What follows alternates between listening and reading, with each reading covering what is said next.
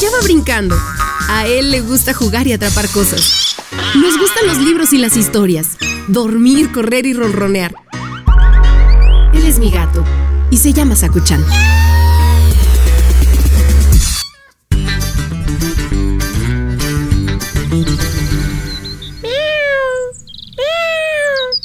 ¿Ya tienes hambre, Sakuchan? Ya sé, lo que tú quieres es la historia de este día. Déjame ver, por aquí tengo algo que te va a gustar. Mm. Mm, aquí está. Es un cuento muy antiguo que viene desde África y se llama El monstruo del lago.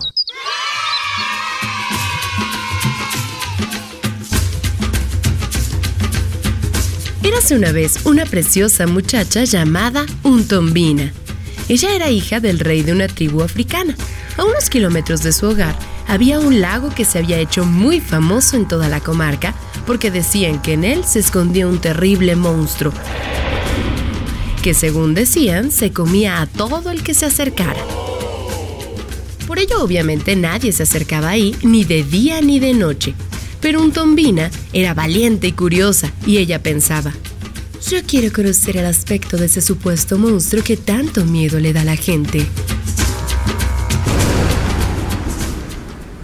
Un año llegó el otoño y con él muchas lluvias, tantas que toda la región se inundó. Muchos hogares se cayeron, los cultivos fueron devorados por las aguas. Un tombina tuvo una idea y les dijo a sus padres, Creo que el monstruo del lago puede tener una solución a tanta desgracia. Quiero saber si me dan permiso de ir a hablar con él. No, hija, no puedes ir. Eso puede ser una muy mala idea. Mi niña, tienes prohibido alejarte de la casa. No apoyamos en nada que vayas a ver ese monstruo. Pues en qué estás pensando, eso es muy peligroso. Un tombina, además de valiente, era terca y decidida, así que reunió a todas las chicas del pueblo y las convenció de ir en busca del monstruo. Y era ella quien dirigía la comitiva. Al llegar al lago todo parecía muy tranquilo y el lugar se veía encantador. Se respiraba aire puro, el agua era transparente y dejaba ver el fondo de piedras y arena blanca. Estamos muy cansadas y acaloradas, deberíamos meternos al agua, dijo una de las chicas. Y así, todas, sin pensarlo, se metieron al agua dejando en la arena sus joyas y su ropa.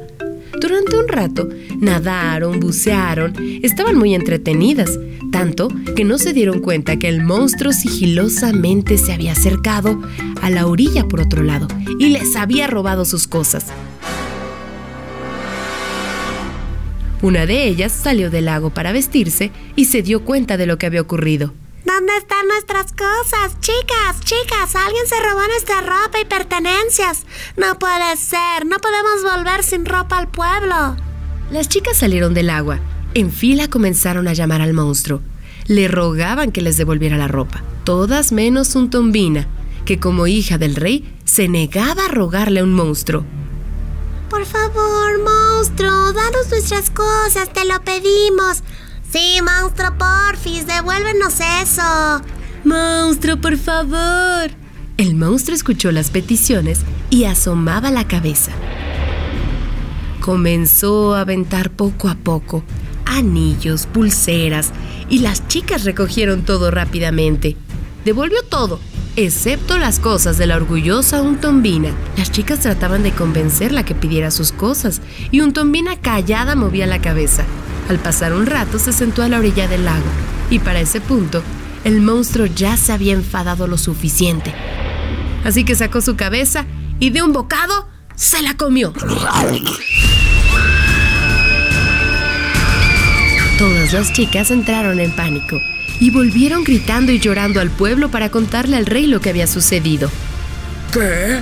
No puede ser, mi hija, no. ¡Llamen al ejército! ¡Debemos acabar con ese monstruo! Cuando el ejército llegó al lago, el monstruo se dio cuenta de sus intenciones y se enfureció todavía más.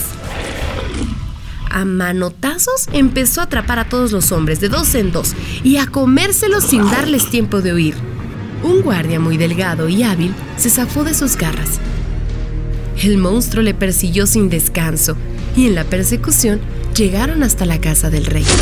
El rey comenzó a echar flechas junto con otros guardias, tantas flechas que el monstruo parecía una coladera. Por el agujero más grande fueron saliendo los guardias que ya se había zampado y al final se vio salir a la princesa Untombina, sana y salva. Todos agradecieron a Untombina porque gracias a su valentía y orgullo habían logrado ya acabar con el monstruo para siempre.